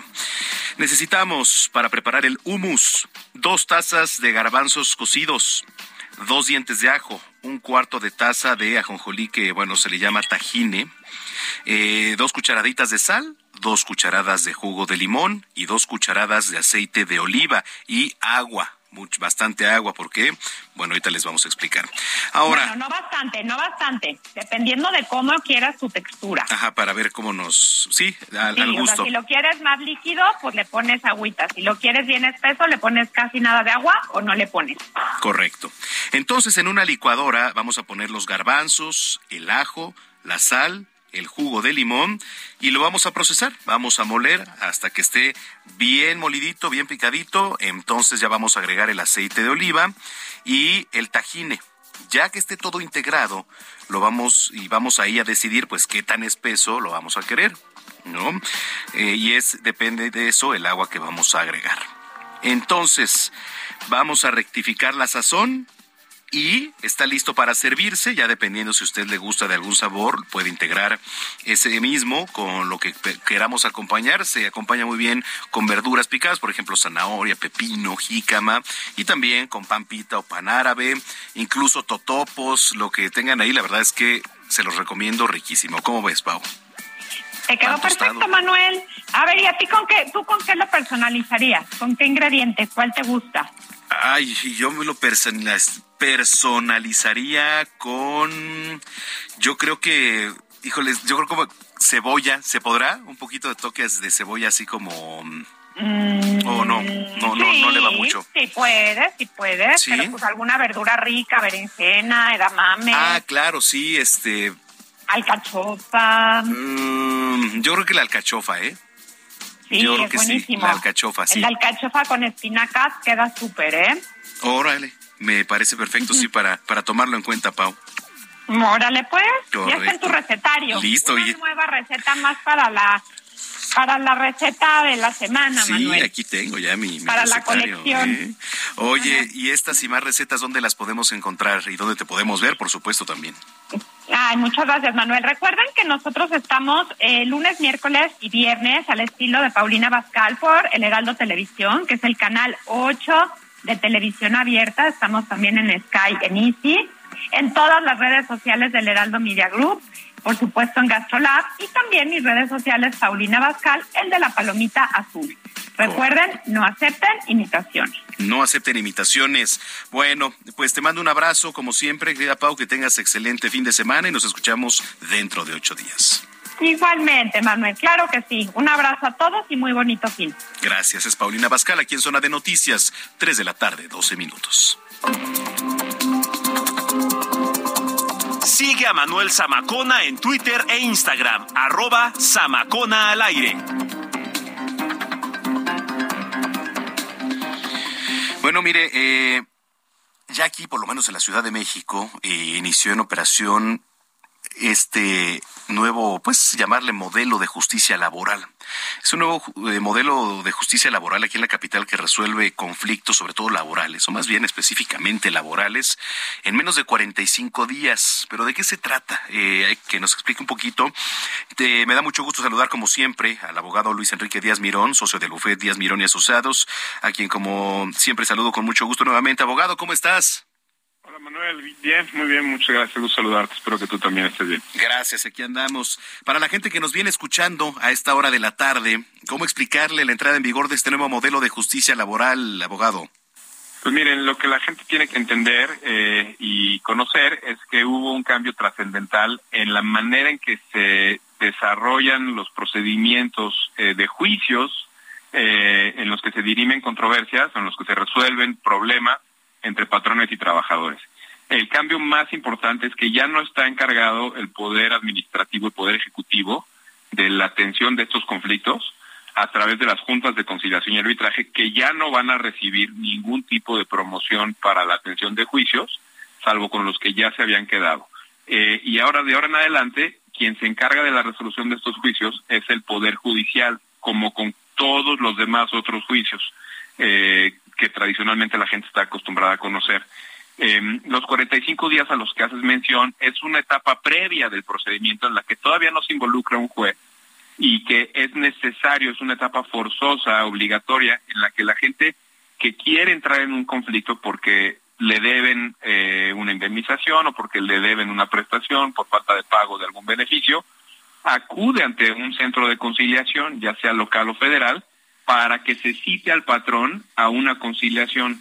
Esta se desarrolla dentro de máximo 45 días y si las partes no llegan a un acuerdo, entonces ya se le da al trabajador un documento que se llama la constancia de conciliación o de no conciliación y con ese documento ya procede a ir ante un juez a presentar una demanda. También otra cosa muy importante es que la gente sepa que para lograr su, cita, su, citatorio en esta conciliación y para la atención de del, citatorio y, del proceso de conciliación, no necesitan un abogado, ni siquiera el de la propia Procuraduría. Los centros de conciliación tienen conciliadores perfectamente capacitados y profesionales precisamente para atender a los trabajadores. Ahora, eh, escuchaban las autoridades, dice que todo esto implica pues acercar a la justicia a los trabajadores y empleadores por medio de la conciliación, en el entendido de que el pasado modelo o el viejo modelo de justicia era muy tardado, era opaco, ¿no? También. ¿Cómo, cómo explicarlo y cómo, cómo se entiende todo esto? Pues mira, no es que hubiera opacidad, era un, era un procedimiento que podía haber seguido funcionando, pero está absolutamente rebasado en, en cuanto a los, las necesidades de las personas que promueven juicios o que necesitan la intervención de la autoridad y la capacidad física y material y de personal que tenían las juntas de consideración y arbitraje. Se convirtió en una en un procedimiento humanamente imposible de sobrellevar en los términos que establecía la ley. Eh, y en ese sentido, pues sí, sí había cierta opacidad, en vez de que te señalaran una audiencia dentro de 48 horas o dentro de dos o tres semanas, te la señalaban dentro de dos o tres meses. Y los juicios, estábamos ya tardándonos en los juicios de entre uno y cinco años en resolverlos, así normalito, sin que, sin que hubiera ningún tipo de problema. Eh, y en este nuevo modelo, la idea es que más de la mitad de los conflictos se resuelvan en la etapa conciliatoria, entonces que el o sea, que, que sea por lo menos solo la mitad de lo que le llegue a los jueces para resolver a través de juicio y que estos juicios se resuelvan en menos de seis meses. El promedio de las dos primeras etapas, que empezaron desde el 20 eh, en este modelo de justicia laboral en diferentes estados, están arrojando un promedio de seis meses de resolución de juicio, 5.9. Entonces, si eso se convierte en la media nacional, estaríamos en un modelo de justicia mucho mejor de lo que teníamos, en el sentido de que se hace una justicia pronta y expedita como lo como lo establece la propia Constitución, ¿no? Y como lo venía reclamando la gente desde hace muchos años. Ayer comentábamos que incluso hay páginas ya donde se pueden asesorar, ¿no? Del propio gobierno de, o, de todo esto donde pueden encontrar información y además, pues comentar que, como ya bien apuntabas, es de manera gratuita, ¿no? Exactamente, sí. Si la gente tiene duda, eh, pueden acercarse a través de la Secretaría del Trabajo, eh, tanto local o, eh, o, federal, pero la página de la, de la Secretaría Federal está muy bien establecida en cuanto a los datos relacionados con la reforma laboral y ahí pueden encontrar las diferentes guías para encontrar inclusive los domicilios de los centros de conciliación que les corresponden para acudir a solicitar una conciliación eh, y buscar una resolución que no sea a través de un juicio eh, en la que se les logre eh, cubrir a los trabajadores lo que le corresponde. Totalmente. Y ya finalmente, como tu experiencia como abogado laboral, ¿algún comentario para quienes nos vienen escuchando? Sí, el comentario es, no tengan miedo en acudir a un centro de conciliación sin tener un abogado. La realidad es que eh, los abogados podemos aportar mucho eh, y, si alguien tiene oportunidad de tener un abogado privado, si necesita ir a un juicio, pues, probablemente tenga una atención mucho más personalizada de lo que le podrá dar la Procuraduría. Pero para la etapa de, conciliación, en realidad los procuradores están capacitados eh, para llevar a cabo el proceso sin la intervención de abogados. Y esto lo que se busca a través de, la, de, los centros de conciliación es lograr el mejor posible arreglo para el trabajador y en ese sentido podrán tener una solución sin tener que compartirla todavía con nadie que les esté prestando servicio. Y no lo digo porque no contraten abogados, repito, si contratan a un abogado probablemente tendrán una atención mucho más personalizada de lo que les puede procurar la Procuraduría o les puede proporcionar la Procuraduría, pero el trabajo de juicio pues se va a dar en el momento del juicio, no en, la, no en el momento de la conciliación. Totalmente. Pues, abogado, como siempre, muchísimas gracias y estamos en contacto. Claro que sí, Manuel, estoy a tus órdenes. ¿Dónde nos pueden encontrar? Ayuda. Eh, nos pueden encontrar en Bufete Díaz Mirón, estamos en línea en www.diazmirón.com, 5605-4883. Eh, yo personalmente estoy en arroba LE Díaz Mirón en redes eh, y estamos para servirle a tu, a tu público y a ustedes también. Muchísimas gracias, saludos y buen fin de semana. Igualmente, Manuel. Es el abogado Luis Enrique Díaz Mirón, socio del bufet Díaz Mirón y Asociados. Tres de la tarde ya con 20 minutos. Oiga, yo quiero compartirles, comunicarles algo, porque además de toda nuestra programación, perdón, ya se me avienta un fil barrera toda nuestra programación donde usted quiera, cuando quiera. Además, tenemos ya esa facilidad, ¿no? De con un clic eh, poder abrir un podcast, un video, informarte a la hora que quieras. Noticias, podcast, entretenimiento y mucho, muchas cosas más. Así que yo lo quiero invitar para que visite nuestro canal en YouTube, El Heraldo de México tan solo en un clic. Usted le da clic, El Heraldo de México, y ahí puede bajar toda eh, la información que usted quiera. Estamos actualizando constantemente y somos uno de los medios de comunicación más reconocidos. Así que, y sobre todo, informándole siempre con objetividad y responsabilidad. Aquí estamos, Heraldo Media Group, y ahora visitando usted nuestro canal de YouTube. Así que muchísimas, muchísimas gracias. Tres de la tarde con 21 minutos en el tiempo del centro. Recomendaciones culturales con Melisa Moreno.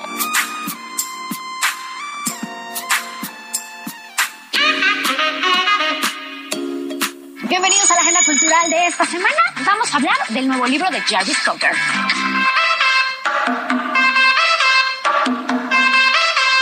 Galería RG representa Encuentros Visuales de Julio Leparc, una de las figuras más reconocidas en el campo de la investigación y las artes visuales experimentales, centradas en el art moderno y el arte cinético. Esta muestra expone cinco series influyentes del artista que estudian su experimentación con las relaciones de luz y el color a través de complejas composiciones en lienzos y móviles acrílicos. Para más información y agendar una cita, entra a www.rgrart.com. Thank you. Después de muchos años de posponer la tarea, Jarvis Cocker se decidió a revisar los objetos que conservaba en un desván londinense. El resultado es pop bueno, pop malo. Relato de una de las trayectorias musicales más importantes de las últimas décadas. Se trata de una oda a la creatividad y al poder de la música de la cultura pop como una de las principales fuerzas culturales del mundo contemporáneo. Y es también el reencuentro íntimo y personal de una vida musical que ha tocado y puesto a bailar a millones de personas alrededor del mundo. Pop bueno, pop malo es editado por Sexto Piso. El siguiente momento es para que tomes nota. Off México es un festival internacional que festeja la creatividad y cultura digital junto a las mentes más brillantes de México y el mundo. A través de conferencias, talleres y actividades, detonan nuevas ideas y todos aquellos que buscan revolucionar la industria creativa en campos como el 3D, la dirección de arte, el diseño gráfico, la interactividad, la ilustración, la fotografía, la tipografía, el video, la impresión, entre muchas otras artes. En esta edición, Off México confirma la presencia de ponentes de la talla internacional de David Carson, Hey Studio, Alejandro Masferrer, Montman Factory, State TV, Javier Jaén y también serán parte talento nacional como Alejandro Magallanes, Cinema Fantasma, Yamin Gift y sorpresas de último momento. Off México se realiza la siguiente semana los días 13 y 14 de octubre en el Frontón México. Realiza tu registro en off.mx.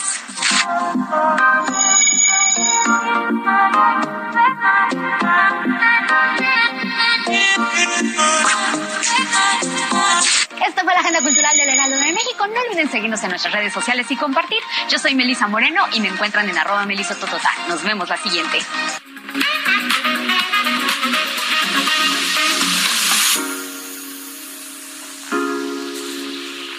Muchísimas gracias a nuestra querida Melisa Moreno por las recomendaciones culturales. Oiga, antes de ir a la pausa, no le cambie porque regresando vamos a hablar sobre las medidas de prevención para enfermedades respiratorias, ya sabe, con nuestro colaborador, el doctor Manuel Avariega.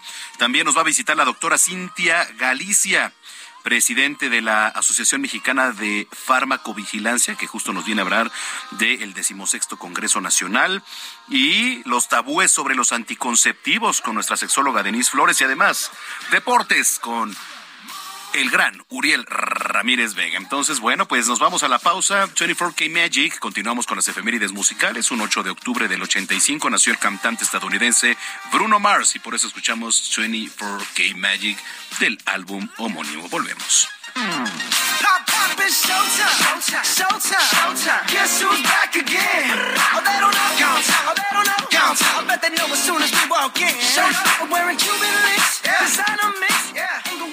Vamos a una pausa y regresamos con Manuel Zamacona a Zona de Noticias.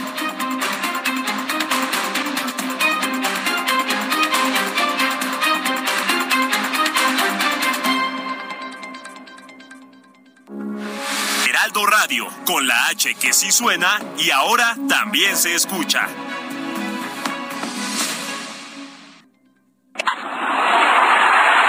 Deportes en Zona de Noticias.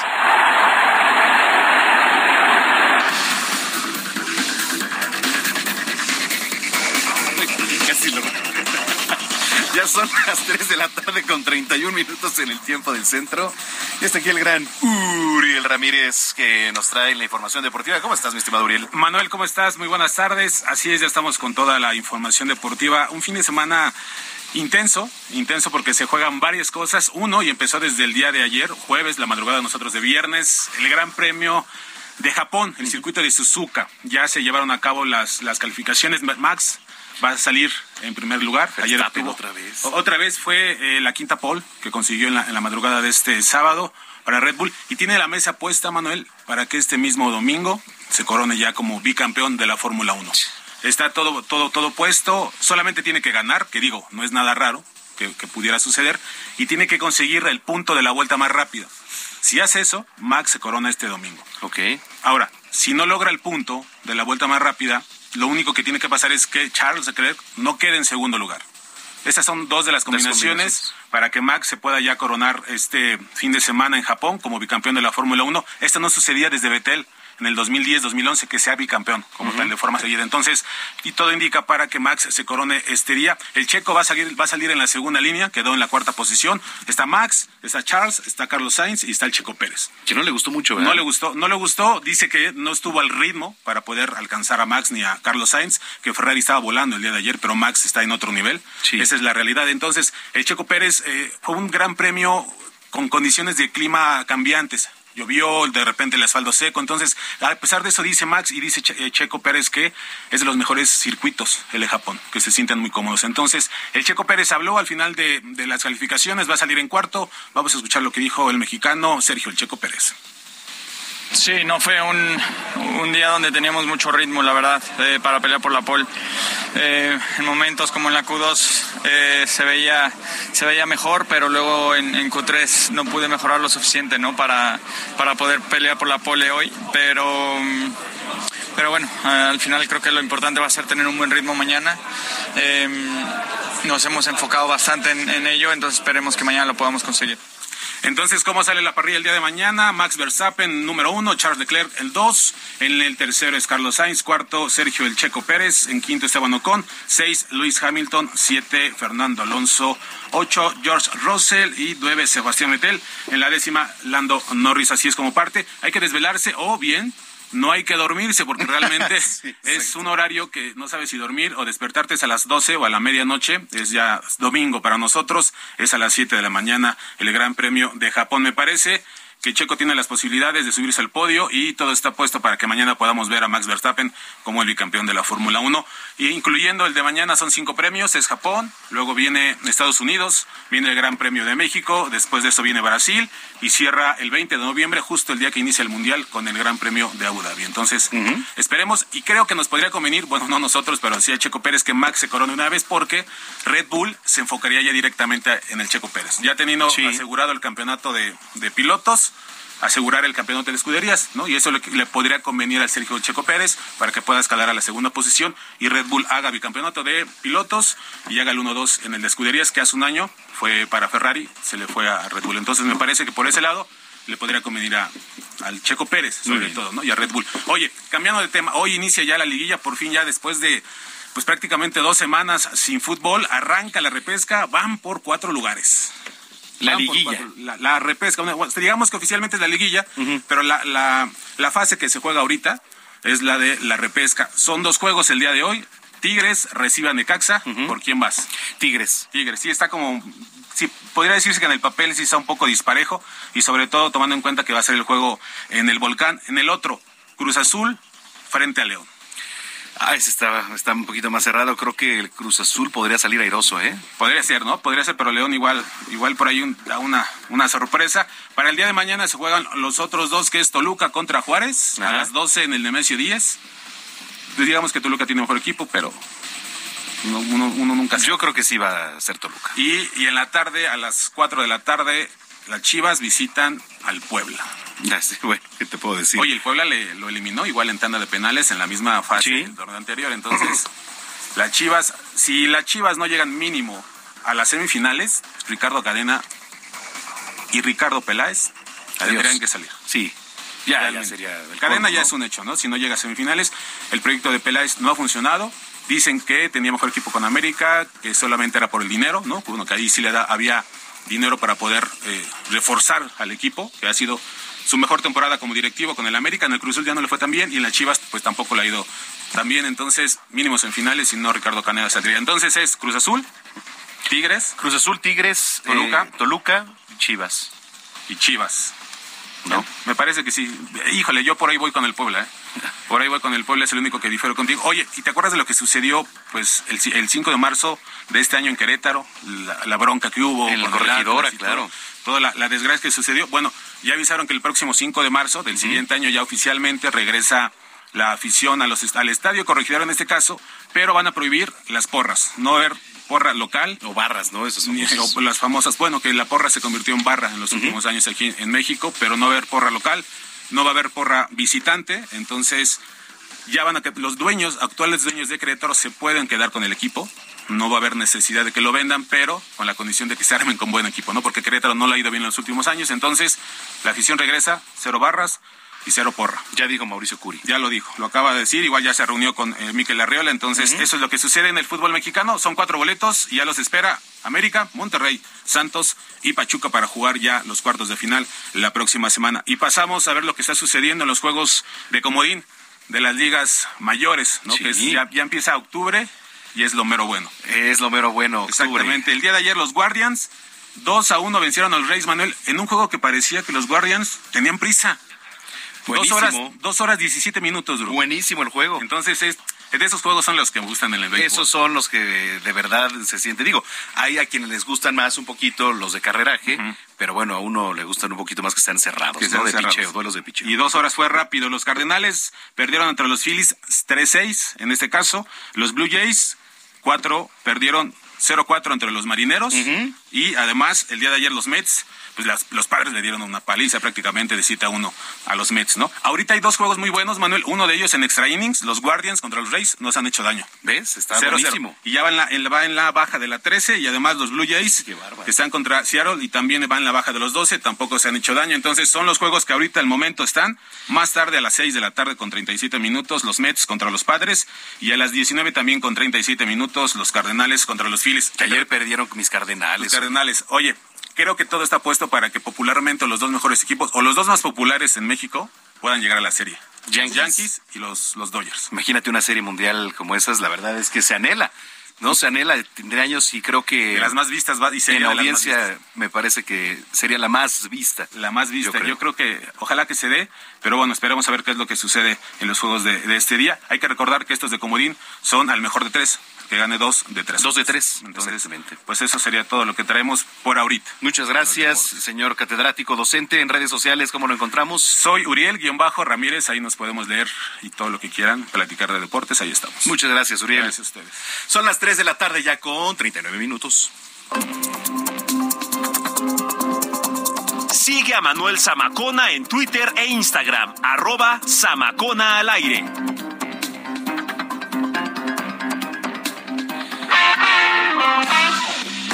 Hablando de sexualidad con Denise Flores.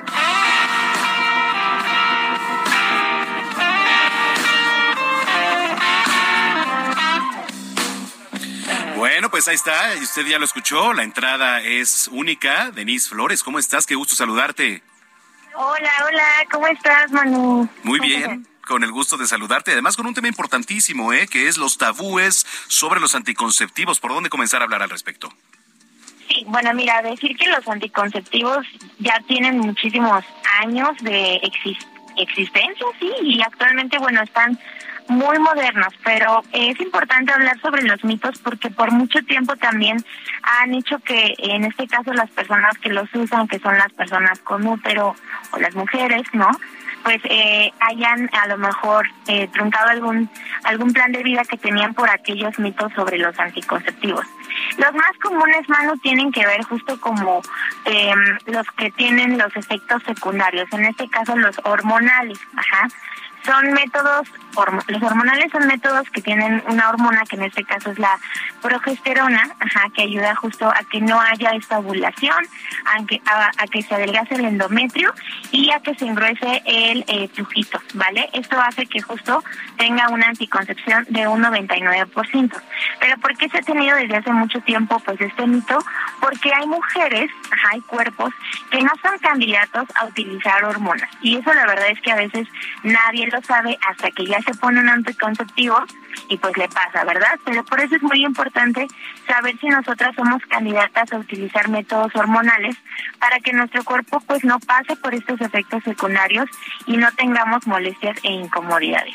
Entonces, ¿cómo saber esto? Bueno, tenemos que acudir con nuestro especialista para que nos pueda dar la mejor atención y una historia clínica previa para saber cuáles son nuestras patologías, si tenemos alguna em, patología hereditaria que tenga esta contraindicación con las hormonas y muchísimas otras preguntas que tienen que ver con esto, ¿no? Si somos candidatas o no.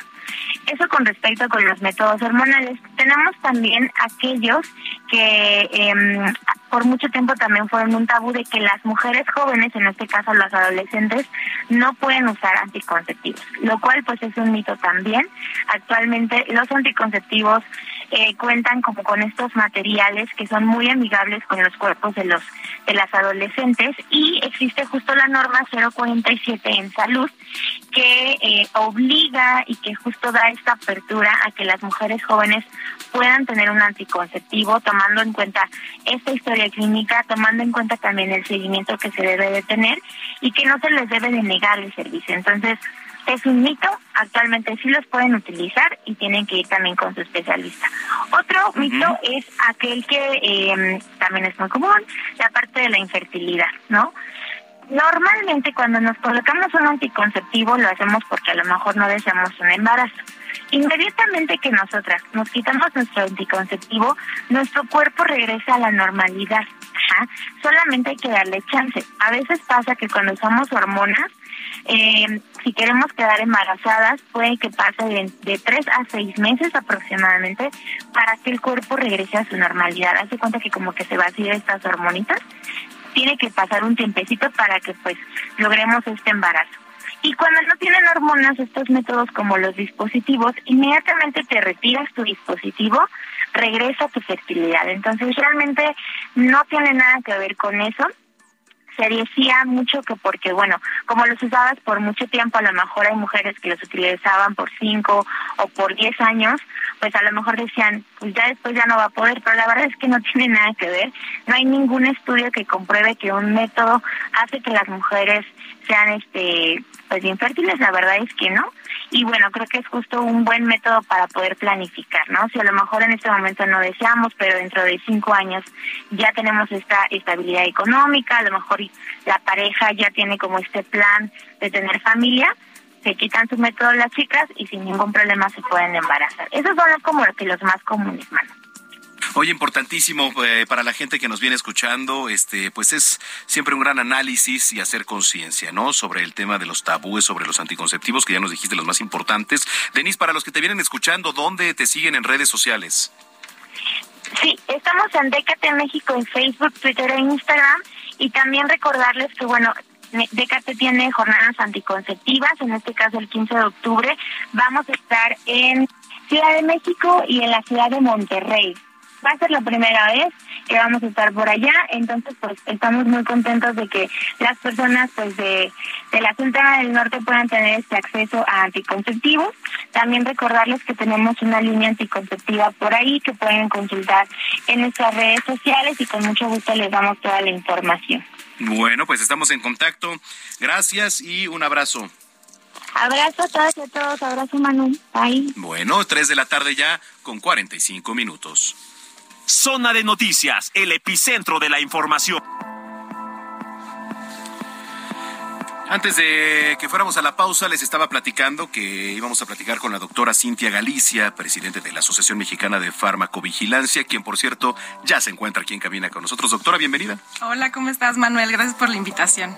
Que además nos viene a hablar de un tema importantísimo, que es el decimosexto Congreso Nacional de Farmacovigilancia y Tecnovigilancia, ¿es correcto? Sí, y el quinto simposio de farmacia clínica.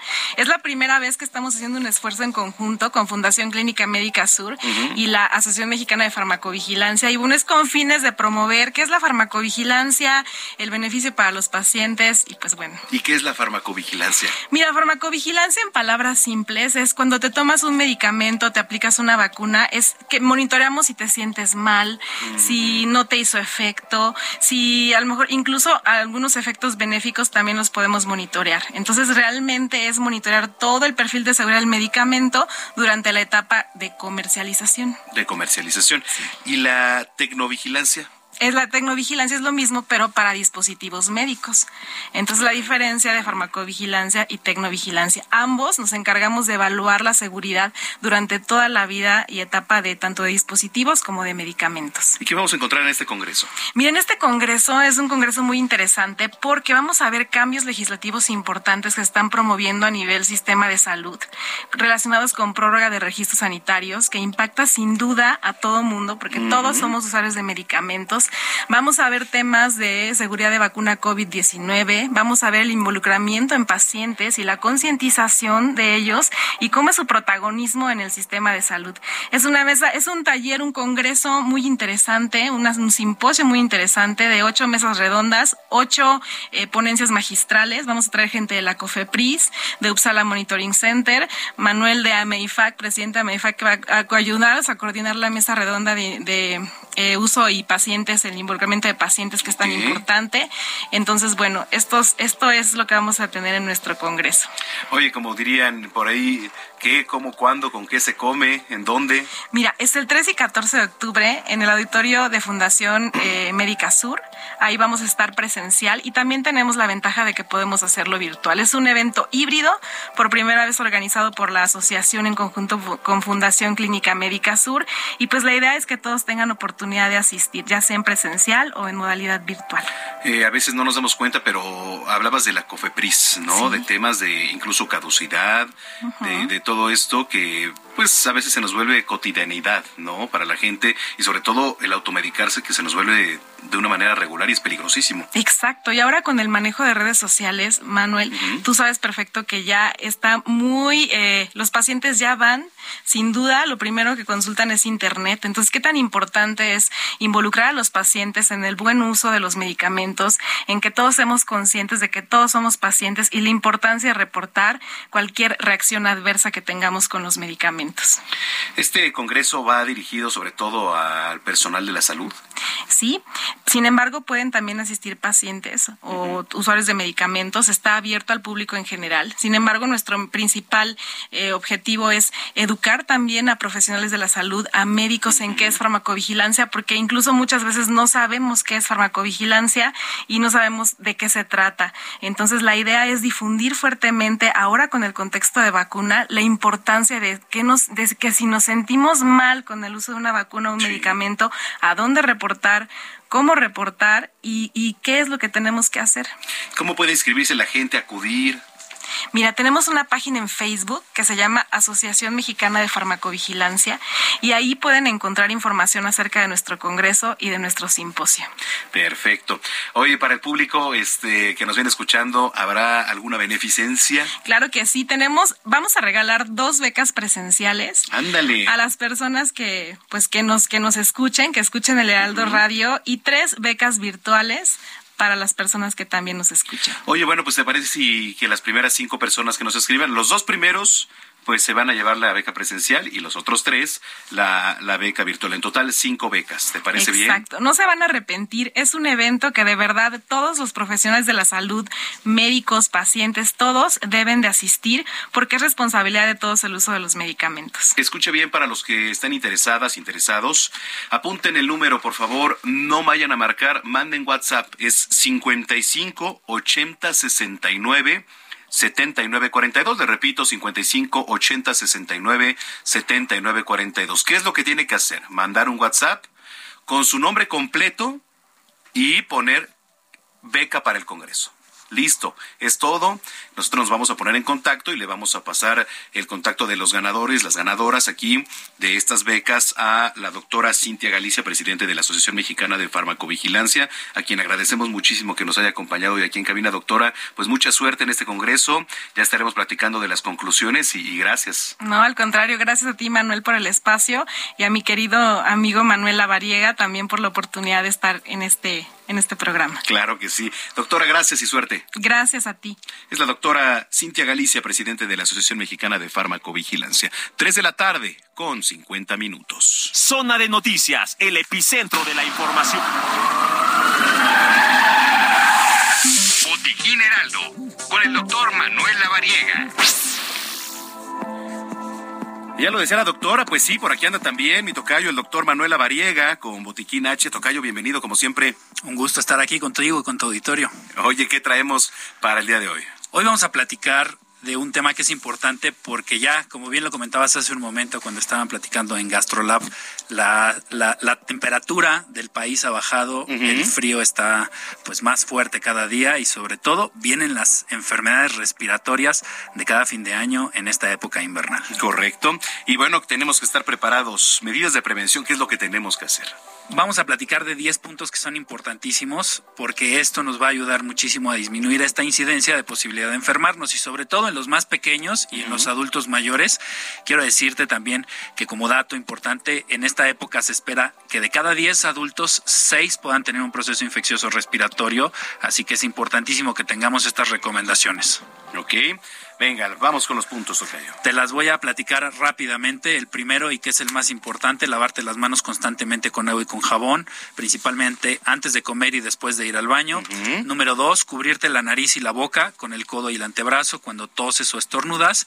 Cuatro, no compartir artículos personales como botellas de agua, tazas, cubiertos o utensilios de comida. También otro punto, evitar tocarte los ojos, la nariz, los oídos y la boca. El siguiente punto, que es también importantísimo, tener una alimentación sana y balanceada, ya que muchos de los nutrientes estimulan la función inmunológica. Otro punto, dormir por lo menos ocho horas diarias para poder asegurar fortalecer el sistema inmunológico. El siguiente punto, tomar muchos líquidos y consumir también abundantes frutas y verduras, sobre todo aquellas que contienen vitamina C, como no es la naranja, el limón, las espinacas, la piña. Eh, el siguiente punto, mantener actividad física constante para disminuir los niveles de estrés que pueden afectar al sistema inmunológico. Y también algo que es importante, y de hecho lo vamos a platicar el día de mañana, la vacunación es fundamental para prevenir principalmente enfermedades estacionales como puede ser la influenza. La influenza, que además, eh, hablando de, la influenza, ahora del COVID, se pueden confundir muchos de los síntomas. Viene temporada invernal, ya lo nos decía el pronóstico del Meteorológico Nacional, este, y pues bueno, se adquiere una, pero no sabemos si es COVID, si es gripa, si es influenza, cómo, cómo diferenciar, ¿no? También ahí. Lo vamos a platicar también el día de mañana, yo creo que de, de manera puntual, uh -huh. pero prácticamente los síntomas son muy parecidos. Claro. Hay síntomas que de hecho se comparten, la fiebre, el dolor articular, el dolor de garganta, el malestar general. Por eso es importantísimo, pues, tener estas medidas de prevención, más que preocuparnos por la infección, hay que preocuparnos, preocuparnos, perdón, por la prevención. Totalmente. La gente que te viene escuchando, como siempre, ¿dónde te sigue en redes? Me pueden encontrar como DR La Variega Saráchaga. Con gusto estamos allá atentos para todas sus dudas. Tocayo, gracias. Nos escuchamos mañana. Claro que sí, un gusto. Excelente tarde. El doctor Manuel Lavariega aquí en Zona de Noticias. Tres de la tarde, 54 minutos. Nos vamos, señoras y señores. Muchísimas gracias por habernos acompañado. Mañana tenemos una cita en punto de las dos de la tarde. Eh, coma rico, si usted ya lo está haciendo, buen provecho. Yo soy Manuel Zamacona, arroba Zamacona al aire. Nos vamos con una rolita, creo que era la de. ¿Cuál es la, la con la que vamos a despedir? To the Bone. Creo que es esa, ¿verdad? Bueno, con esa nos vamos. Pásela bien y hasta entonces. No, I'm not alone, cause I came with the fire. I'm still gonna put it on and my match my vibe. The way the low drop, she might think it's out the sky. I'm standing on business and she's standing on mine. This little right here so bad to the bone. I can't wait to get her come home. Come on. Wake up, both of us gotta get bags in the morning. Wake up. Sneak and link, no, we can't answer the phone. Link up. Peep out the window, think somebody looking, we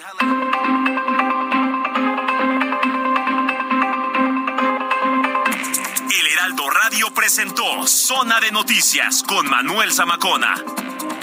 Los esperamos la próxima semana desde el epicentro de la información.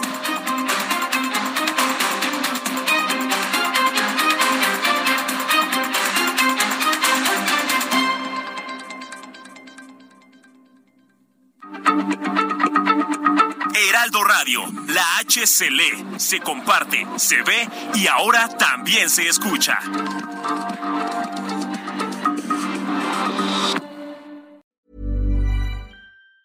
If you thought the only way to get a more defined jawline with natural looking results was through surgery, think again. Juvederm Volux XC is a non surgical injectable gel filler that improves moderate to severe loss of jawline definition and can help you achieve natural looking results with little downtime. Even better, this improved definition lasts up to one year with optimal treatment. No maintenance required. Improve jawline definition for a smooth, sculpted look with Juvederm Volux XC. For important safety information and to find a licensed specialist, visit juvederm.com. That's J U V E D E R M.com. Not for people with severe allergic reactions, allergies to lidocaine, or the proteins used in Juvederm. Common side effects include injection site redness, swelling, pain, tenderness, firmness, lumps, bumps, bruising, discoloration, or itching. There's a risk of unintentional injection into a blood vessel, which can cause vision abnormalities, blindness, stroke, temporary scabs, or scarring. Talk to a licensed specialist to find out if it's right for you.